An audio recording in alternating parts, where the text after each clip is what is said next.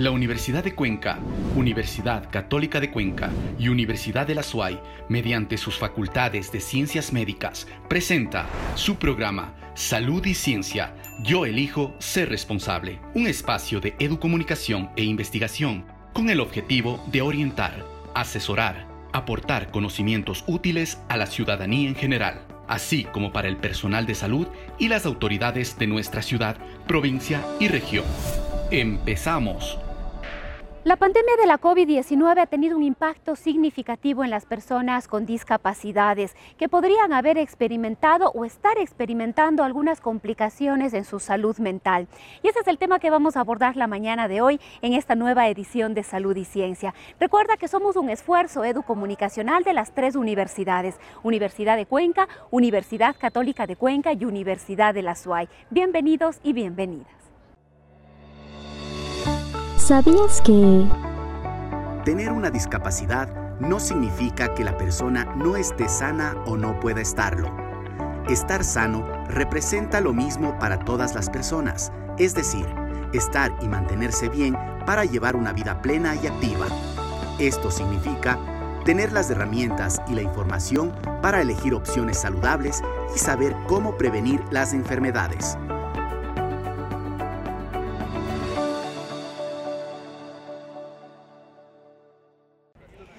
50% de personas con discapacidad afirman que durante la pandemia de la COVID-19 han sufrido un quebranto en su salud mental, lo que les ha llevado no solamente a buscar tratamiento, sino ayuda a través de medicamentos. Vamos a dialogar más sobre este tema, especialmente sobre los cuidados que debemos tener si tenemos algún pariente, familiar o amigo con algún tipo de discapacidad. Vamos a dialogar con la psicóloga clínica Carla Pazmiño. Le damos paso a nuestro compañero Carlos Valverde.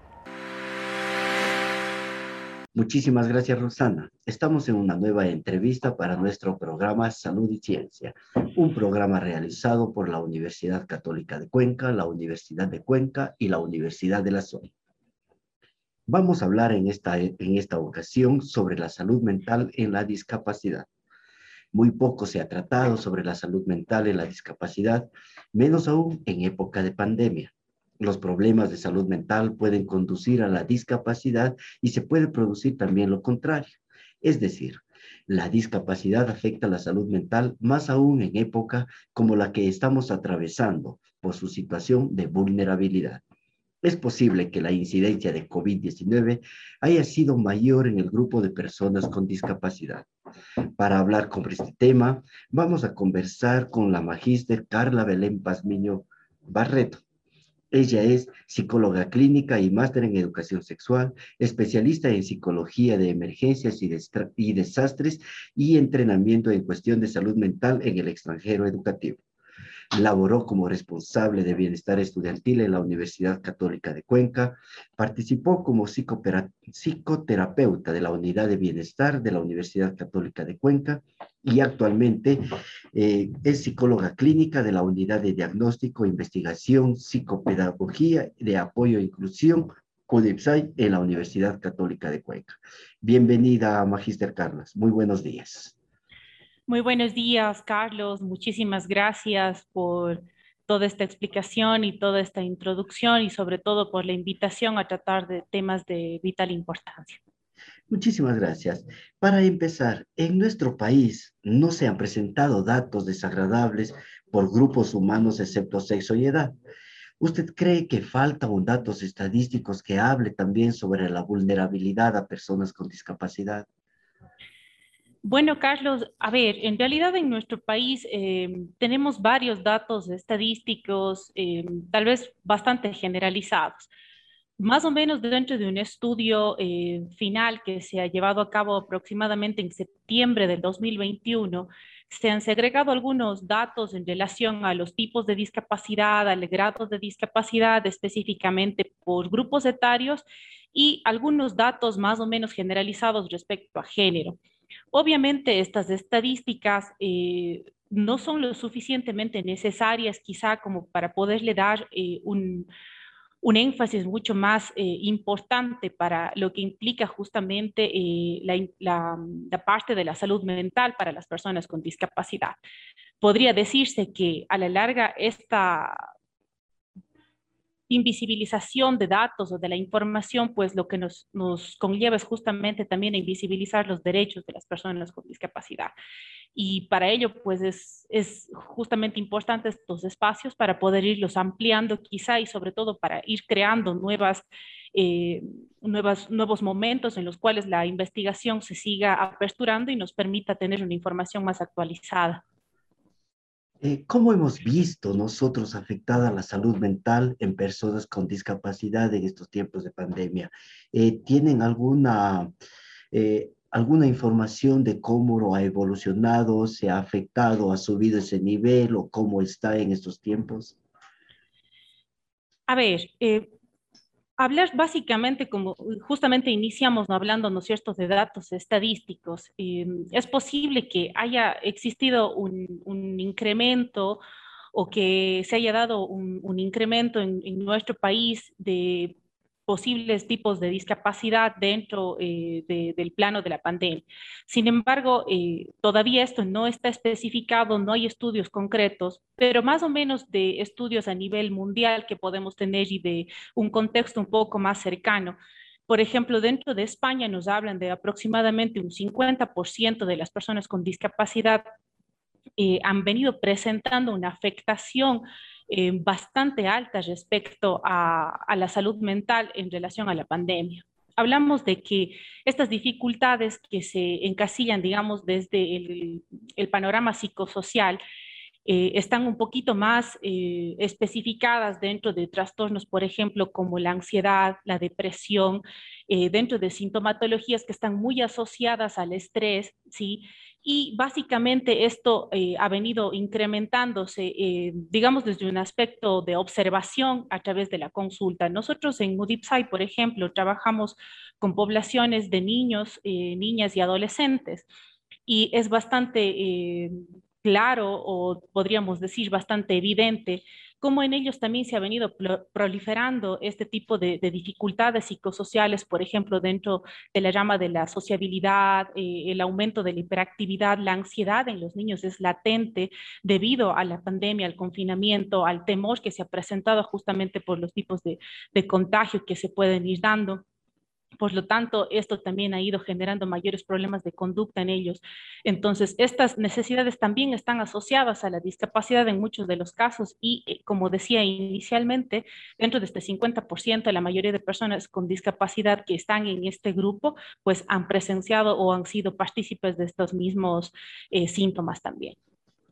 Eh, ¿Cuál cree usted que son estos obstáculos o dificultades que contribuyen que contribuyan a la salud mental y a la calidad de vida de las personas con discapacidad. ¿Qué obstáculos se presentan? Como obstáculos específicamente que, que podemos como tener más claros al respecto de la, de, la salud mental de las personas con discapacidad. Actualmente, pongámoslo desde este panorama, a ver, eh, hemos pasado ya una situación bastante compleja, desde un plano de adaptabilidad a, los cambios que nos presenta la pandemia, ¿no es cierto? El hecho de desconocimiento de, de, las mismas sintomatologías. Y ahora nos encontramos en un nuevo plano en el que al mismo tiempo seguimos bajo el temor de contagios, ¿no es cierto? Pero también de retornar a una vida normal, entre comillas. Por lo tanto, en la actualidad podríamos hablar de que obstáculos y dificultades están un poco más relacionados a esta nueva readaptación, a esta nueva normalidad, en donde justamente las personas con discapacidad van a tener un poquito más de dificultades por ejemplo, debido a los accesos de, los servicios sanitarios, en la atención médica, esto se ha venido reduciendo porque se ha focalizado mucho más en la pandemia. Entonces, genera una preocupación aún mayor en, las personas con discapacidad, a ver si voy a tener realmente el acceso para esto. Eh, igual los accesos, ¿no cierto?, físicos a las, a las entidades públicas, a las entidades hospitalarias, etcétera, ¿no cierto? Esto empieza a generar una preocupación mucho mayor. Es, es importante resaltar estas dificultades porque en, en muchos de ellos ¿no es cierto? Vamos a encontrar que se incrementa también el grado de estrés sobre la movilidad para muchos, ¿no es cierto? O los accesos eh, virtuales o, a través de las vías virtuales, ¿no es cierto? Para la atención telemática, eh, sea a nivel médico, sea a nivel legal, ¿no es cierto? Cada una de las, de las de los parámetros en los cuales puede haber necesidades de las personas con discapacidad, si ya de por sí hay una vulnerabilidad, dentro de esta nueva normalidad va a generar una preocupación mucho más grande a la cual van a requerir quizá un apoyo psicológico mayor. Eh, queremos agradecerle, mi estimada Magister Carla, por todo este asesoramiento, esta conversa que hemos tenido a través de, nuestro programa de salud y ciencia. Eh, nosotros quedamos muy agradecidos con ustedes, con el departamento de UDIPSAI y estaremos siempre en contacto para posibles entrevistas más adelante. Queremos agradecerle por toda su presencia. Muy buenos días, mi estimada magistra Carla. Tips y consejos. Las personas con discapacidades necesitan atención médica y acceso a programas de salud por las mismas razones que las demás personas, para mantener su bienestar, estar activas y participar en la comunidad. Estos problemas, también llamados enfermedades o trastornos secundarios, pueden consistir en dolor, depresión y un riesgo más alto de contraer ciertas enfermedades.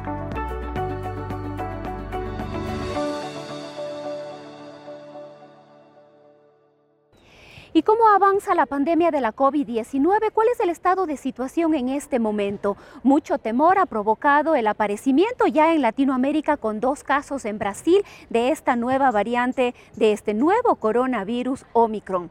Vamos a conocer enseguida las cifras. Le damos paso a nuestra compañera Jessica Buccelli. Ella ya está como cada semana con el doctor Fray Martínez y su análisis.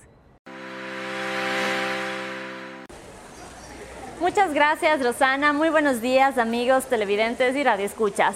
Gracias por acompañarnos cada domingo en Salud y Ciencia. Nos encontramos ya en la Universidad de la SUAY con el doctor Fray Martínez Reyes, quien hará un análisis de la COVID-19 en la provincia de la SUAY, con algunos datos a nivel nacional. Doctor Fray, bienvenido.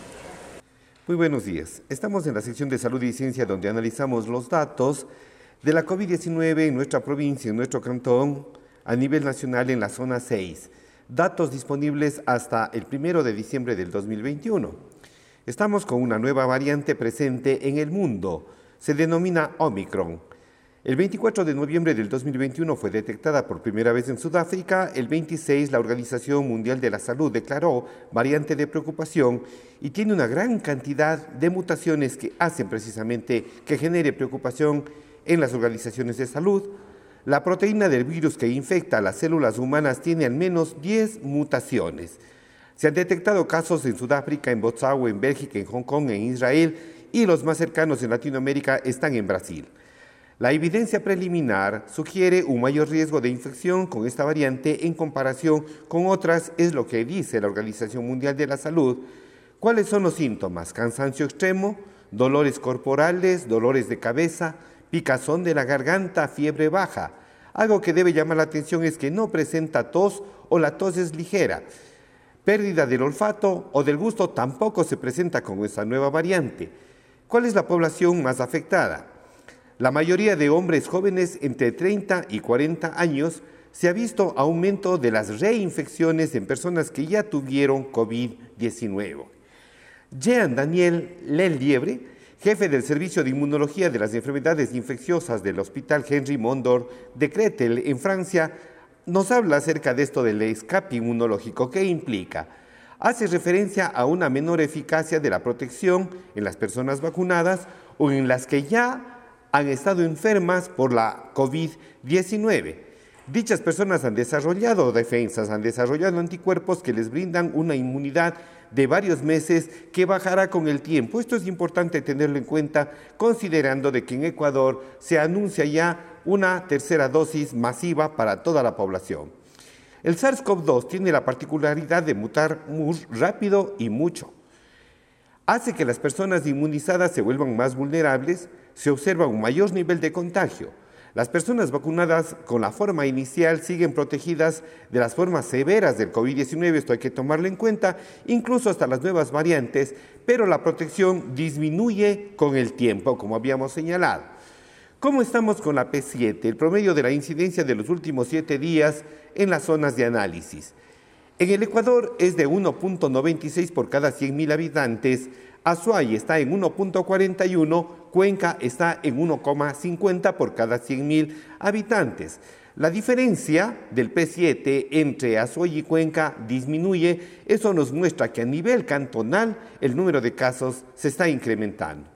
Por otra parte, Cañar se encuentra en 0,91 por cada 100.000 habitantes, pero Morona Santiago tiene un P7 de 5.38 con un incremento notorio. ¿A qué se debe esto? La provincia de Morona Santiago tiene una baja cobertura de vacunación en población de 5 años y más en lo que corresponde a segunda dosis. Es más, si nosotros revisamos el vacunómetro del Ministerio de Salud Pública, encontramos que la provincia de Morona Santiago está en color rojo.